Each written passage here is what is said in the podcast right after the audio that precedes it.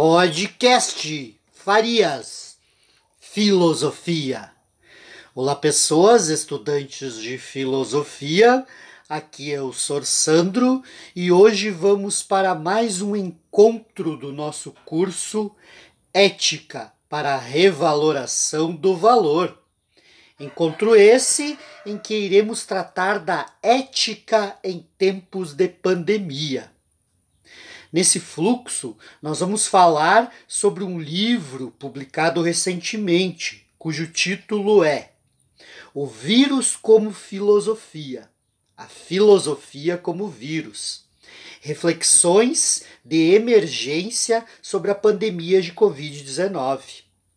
A ideia é tecer alguns comentários sobre uma entrevista que o autor da obra e professor da Faculdade de Direito da Universidade Federal de Minas Gerais, Anditias Matos, deu ao portal Filosofia Pop. Nesse sentido, objetiva-se aqui encontrar argumentos filosóficos na fala do professor que embasem nossa ética para uma revaloração do valor.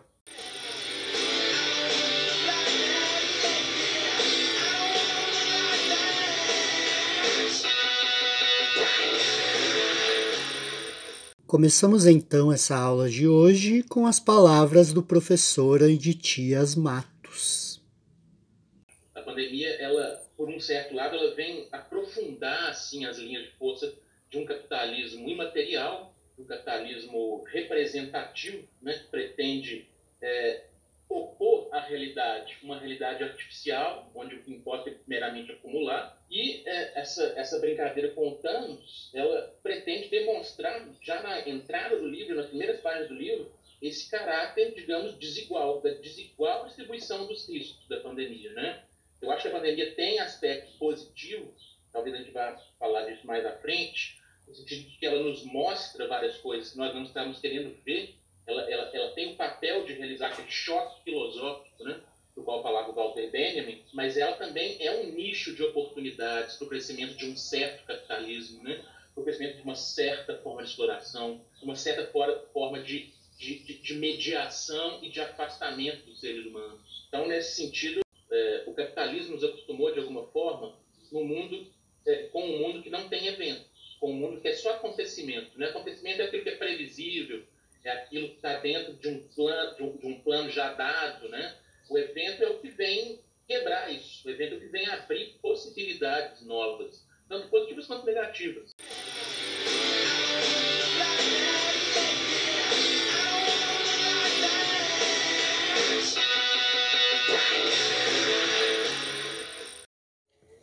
Então, estudantes, aqui é o primeiro ponto da entrevista que quero comentar. Essa coisa de ver a pandemia como um evento que trouxe novas possibilidades é interessante. Houve uma abertura que possibilitou para as pessoas repensassem seus valores. Afinal, a que damos valor? As pessoas pararam para se questionar sobre isso, o que já é um grande passo pois viram os indivíduos agora perceberam, né, caíram literalmente na real que há outras significados, outros significados para o valor para além da realidade capitalista que, como já vimos em outras aulas, ela não é real. Mas vamos seguir agora com a fala do professor Ditias. Mas o tempo que a gente vive é um tempo que se, se caracteriza pela suspensão ou pela indiferenciação ou pela mescla dessas categoriazinhas que eram muito claras né, no pensamento, digamos, mais clássico, né? a noção de sujeito objeto, a noção de, é, é, é, de bem e mal, a noção de interno e externo, a noção de natural e cultural. Né? A pandemia ela não é apenas cultural, ela não é apenas natural, ela é um misto ele é um monstro nesse sentido.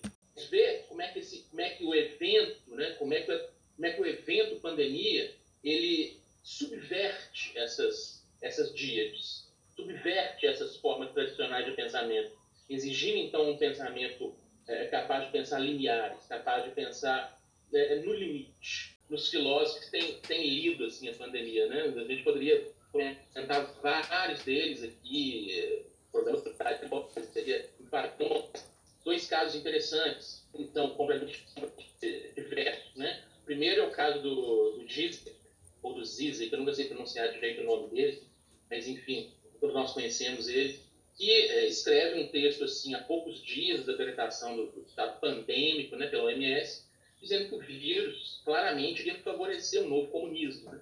E o Zizek é um desses que lança essa metáfora, para mim, completamente descabida, de todos estamos no mesmo barco. Essa é frase dele, desse artigo que está citado aí no meu livro. É, eu acho assim completamente estranho né? um, marxista, alguém que se diz marxista, é, dizer que a pandemia põe todo mundo no mesmo barco. Né? As diferenças econômicas, as diferenças de poder é, é, é econômico e político, elas são determinantes para a sobrevivência na, na, na, pandemia. Não estamos no mesmo barco, os barcos são completamente diferentes.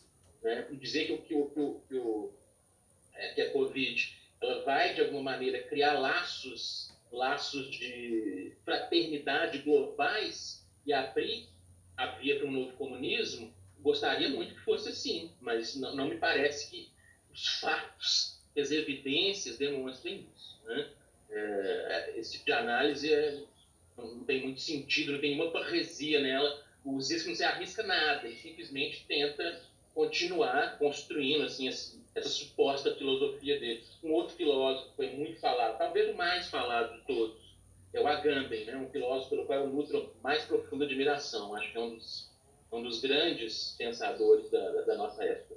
E ele tem sido massacrado assim, nos, nos, jornais, nas redes sociais, desde que ele começou a escrever já em fevereiro, já em fevereiro sobre a, a, sobre a pandemia. Né? E o primeiro artigo que ele escreve se chama A Invenção de uma Epidemia. Ele, ele sustenta que, o vírus não tem uma letalidade maior que a gripe comum e que, portanto, é, as medidas de isolamento que tinham sido começadas, tinham sido iniciadas na Itália né, em fevereiro, é, elas expressavam muito mais uh, o aprofundamento de um estado de ação biopolítico, é, que inclusive é um tema do Agamben, né? ele também sofre desse problema não conseguir pensar a pandemia, a não ser nos próprios termos, mas enfim, ele estava chamando a atenção o fato de que a pandemia, é, a epidemia, naquela época epidemia ainda, nem era pandemia, ela serve a alguns propósitos governamentais, ela serve a alguns propósitos de mercado muito específicos, e chamava ele de uma invenção. É, é, claro que depois a situação se tornou cada vez mais insustentável, né, para manter essa, essa, essa, análise inicial, foi decretada pandemia, enfim, é, se percebeu que o isolamento, por mais que seja terrível, é uma técnica mínima a ser mantida, mais que traga imensos problemas. A possibilidade de uma vida política é talvez o que mantém a, a, própria sobrevivência das pessoas, né? Mas o, o que me encanta no Agamben não é exatamente essa dureza, essa maneira meio crua que ele coloca a, a frase, né? é exatamente a parresia no sentido de pensar diferente de todo mundo e colocar e se tornar alvo de, de uma campanha assim, de, de, de, execração. Né? A gente tem que lembrar que o Agamben, quando escreve esses textos, ele é um senhor de 78 anos de idade, é, ou seja, está dentro daquela, daquela população mais pode ser mais afetada né, pelo vírus, está numa cidade sitiada, né, antes mesmo da decretação de pandemia mundial, e está se arriscando ao escrever esse tipo de coisa. Está se arriscando aí conta, está se arriscando inclusive a ser comparado com figuras absolutamente nefastas. Meio de fundo do Agamben, né, para além de todas as, as limitações que ele, como todo, como todo e qualquer filósofo tem, o argumento de fundo nesses artigos, estão quase 10, está publicando quase uma semana, enfim, é um argumento de fundo me parece muito interessante, me parece muito defensável. E o argumento é o seguinte: né, nós nos sujeitamos a esse estado de exceção, nós nos sujeitamos ao isolamento social, nós nos sujeitamos a essa epidemia previsível, mas que não foi prevista, porque para o ser humano contemporâneo, para o homem contemporâneo, o único elemento que tem valor, algum valor, é a mera vida biológica. Né? toda a dimensão afetiva, toda a dimensão da memória, toda a dimensão da tradição, da política, nós aceitamos docilmente né, abrir mão disso tudo e, e, e, e, manter nossa vida biológica. Então, o Agamben está trazendo está trazendo à tona uma, uma tese, que é uma tese já desenvolvida há mais de, de 20 anos no projeto Homo Sapiens, dizendo como é que a nossa, como é que nós vivemos tempos impolíticos, né?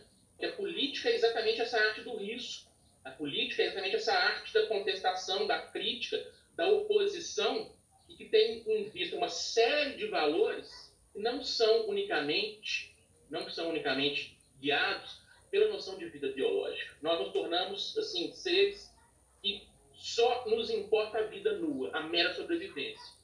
E aí a gente liga com Hobbes, né? Diz, o seguinte, olha, pessoas estão preocupadas só com a sobrevivência, pessoas estão preocupadas só em manter a vida biológica, não criam democracias. Pessoas criam tiranias, né? Como o Hobbes nos demonstrou com clareza. O medo, o medo é um afeto, diferente de outros afetos negativos, como o pânico, por exemplo. O medo é um afeto que em nenhum momento cria sociedades democráticas, que, em que haja respeito entre seus membros. O medo ele só pode criar ditaduras. O medo só pode criar autocracias. E ainda que sejam autocracias, ditaduras diferentes de todas aquelas que nós vimos se desenvolver historicamente. Né? A, gente, a gente vive hoje uma ditadura efetiva bioárquica, é, em que todas as possibilidades se põem ou se depõem, tendo em vista esse elemento da vida biológica. Uma espécie de animalização, no sentido negativo desses termos mas é, o que, que é uma vida né, sem liberdade? É aquilo que o Agami estava dizendo, é mera vida biológica, mera vida nua. Uma vida sem liberdade, uma vida sem certos valores, né? Já que você citou o Martin Luther King, tem uma frase dele que eu, que eu amo também. Agora estou em dúvida se é dele ou do Gandhi. Eu gosto muito de obediência civil, assim, estudo muito e às vezes eu confundo. Mas a frase é assim, ó, quem não tem um motivo para morrer é sinal que não tem um motivo para viver. Né? Se você aceita tudo só para sobreviver, é sinal que sua vida não faz sentido. A pandemia nos, tra nos, traz clareza quanto ao que nós somos e ao que nós podemos ser. Né? Se, se, nós não, não, não construirmos reais redes de solidariedade, reais redes de comunização, né, de tornar comum aquilo que foi privatizado pelos poderes políticos e econômicos, é, o nosso destino é realmente continuar é, nessa vida infeliz, nessa, nessa vida absolutamente sem sentido, nessa vida meramente biológica, como se nós fôssemos pilhas, assim, aquela cena do Matrix, né? Nós, nós fôssemos pilhas humanas que doam a sua energia para a manutenção de um sistema humano. É, o principal, eu acho que a principal vantagem da pandemia é esporte, né? A palavra difícil que os filósofos gostam de sempre citar, é, é de nos abrir os olhos, é de nos mostrar o mundo que nós vivemos, de mostrar a insustentabilidade completa desse sistema. Em é, numa relação muito mais, muito mais positiva, no sentido de construtiva, com o meio de indivíduo, com a casa de indivíduo, que é o planeta. Né? Pensar seriamente em decrescimento econômico. Por, quê? Por que não? Né? Por quê? Continuar crescendo para quê e para quem? Continuar trabalhando para quê ou para quem? A gente vê é, na, na, pandemia qual, quais são as preocupações dos governantes. A preocupação é voltar à normalidade o mais rápido possível. Que normalidade é essa? Qual é a normalidade de um planeta em que um terço da população não tem água limpa para beber? Né? Qual é a normalidade de um planeta em que intensas violências de gênero, de sexo, de raça, de classe são, são cometidas dia a dia? Né? qual é a normalidade de um planeta em que 10 ou 15 famílias mundiais detêm é, mais de 80% dos recursos? É, isso não é, são dados reais. Né? Então, tem um, um, um, negócio que eu sempre me lembro, assim, de um livro, mas é um livro um filósofo espanhol, e ele põe lá num certo momento, assim, vocês, vocês imaginam, um muito bem escrito, muito, muito didático, ele fala assim, vocês imaginam quanto que é necessário, quanto em termos de dinheiro que é necessário para acabar com a sede no mundo, né, com as pessoas que não têm água potável para beber? Vocês imaginam quanto é isso? Ele responde 29 bilhões de dólares anuais. 29 bilhões. É muito ou pouco 29 bilhões de dólares anuais? Ele dá a resposta que para mim é estarrecedora. Eu, eu fiquei realmente muito é, é, é chocado com isso. 29 bilhões de dólares é o que só os americanos gastam anualmente na compra de refrigerantes. Né? Então a gente vê que a gente não tem, não é exatamente um problema econômico que, termina, que determina a pobreza e a miséria no mundo, é um problema ético. É um problema tem a ver com as nossas, com as nossas é, é, estruturas, né, com estruturas que foram criadas para explorar muitos, né? para, para explorar o todo e garantir vantagens, privilégios para uma pequena, pequeniníssima, cada vez menor minoria. Então, e, e, essa minoria não consegue sobreviver sem os outros. Né? É, nós somos uma espécie que só consegue, só, consegue, só consegue sobreviver interconectada. Então, não adianta você se fechar no seu bunker nazista e pensar que o mundo é, é, pode se explodir, porque o, humano é fundamentalmente comunitário. Né? A gente só conseguiu, a nossa espécie frágil, Homo sapiens, né? só conseguiu sobreviver a vários obstáculos e a várias, vários desafios naturais porque passou a colaborar com o outro. Né? Desenvolveu linguagem, por exemplo, que é o que há de mais comum, ou seja, o que há de mais comunitário no mundo. Não existe uma linguagem privada, né? não existe uma linguagem minha do Andítias. A linguagem é sempre construída em comum. São, são esses, essas tecnologias do comum, essas tecnologias estão muito além do público do privado, mas que perpassam a nossa vida coisas, coisas assim que a gente nem percebe como a linguagem é que torna possível a nossa sobrevivência, e não só a nossa sobrevivência, né? Nossa vida com felicidade, que é importante, que é o que importa, aliás, no planeta. Então, pensar em termos de. pensar que o nosso sistema capitalista não sustenta mais, pensar que, que é preciso é, é tratar a questão climática, tratar a questão natural, no sentido amplo, com seriedade, perceber que o sistema político-econômico ele não está aqui para nos, nos auxiliar ou para nos garantir nada. Ele é um, um, sistema que se põe enquanto uma estrutura é, determinada por interesses privados. Eu acho que a pandemia tem essa, esse elemento positivo assim, de, de nos fazer ver as coisas como elas são.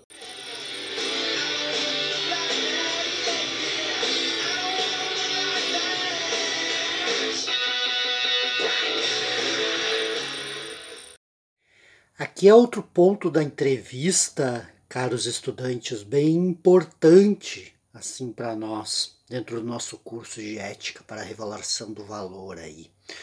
Porque o professor traz uns detalhes interessantíssimos. Por exemplo, essa peleia aí entre o filósofo Zizek e o Agamben, né? Quanto Zizek pensa que o vírus vai trazer uma maior comunalidade, um maior comunalismo aí, uma maior junção das pessoas em agrupamentos em prol da coletividade, o Agamben vem e diz assim, não, peraí, talvez o que vai vir por aí é um baita de um, de um estado de exceção que vai controlar todo mundo, controlar todos os indivíduos. Então, é um ponto crucial, assim, diria que imprescindível para nós esse debate, porque, afinal de contas, uh, toda esta realidade capitalista que gera uma desigualdade assim enorme, gritante, constante entre os seres, ela, de certa forma, fez com que as pessoas fechassem os olhos para tudo o que estava acontecendo. E muitos ainda continuam de olhos tapados, como se o problema não correspondesse a eles. Mas o problema é de todos nós. Ou seja, querendo ou não, a coletividade foi atingida com o vírus. O vírus fez a coletividade repensar. E principalmente aqui o professor traz um ponto importantíssimo que o problema que nós temos, ele é ético. Acima de tudo, ele é ético. Porque, afinal de contas, esse sistema ele está é, contribuindo para que o 1% tenha uma vida boa, enquanto 99% do planeta tem uma vida ruim. E esse 1% tem muito mais condições de se proteger dessas pandemias, enquanto os mais pobres não. Mas, apesar de tudo isso, não tem como uh, discordar totalmente do Zizek, quando o Zizek afirma que sim, o vírus, ele atingiu todos nós. Querendo ou não, ele atingiu todos nós. Não nas mesmas proporções, mas ele atingiu todos nós. Então, isso deve ser levado em conta.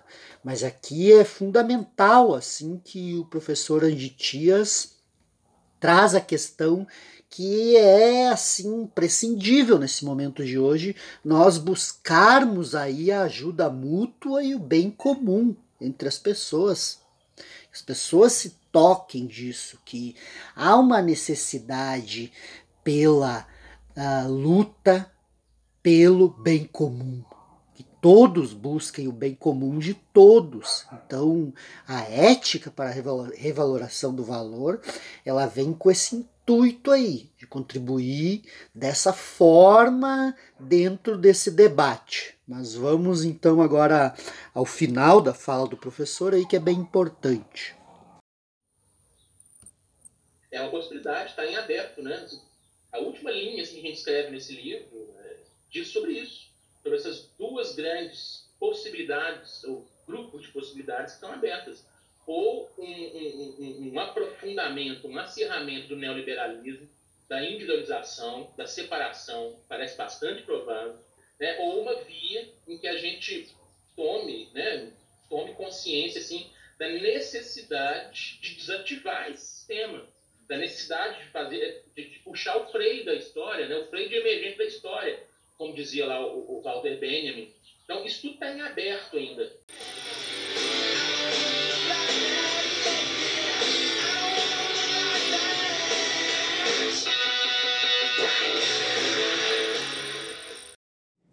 Pois bem, estudantes de filosofia, voltamos aqui para finalizar essa aula de hoje e parece ter ficado claro na entrevista que, que o autor novamente ressalta as duas possibilidades.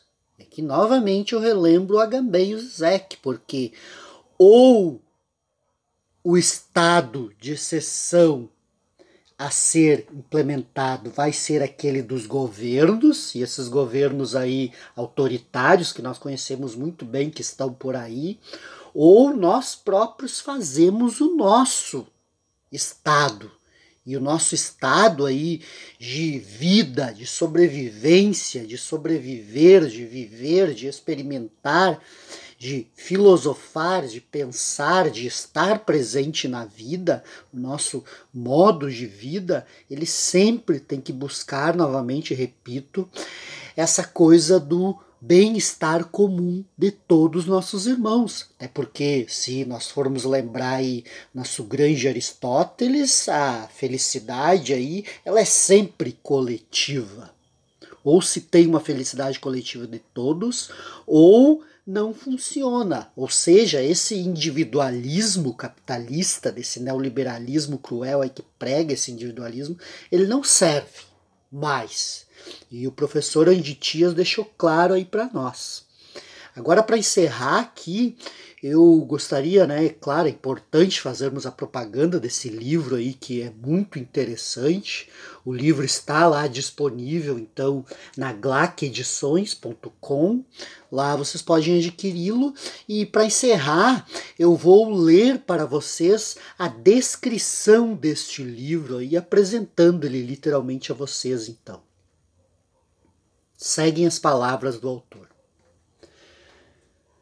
O vírus é algo que, não sendo nem vivo nem morto, invade um corpo, individual ou social, para arrancá-lo da normalidade e desafiar suas potências.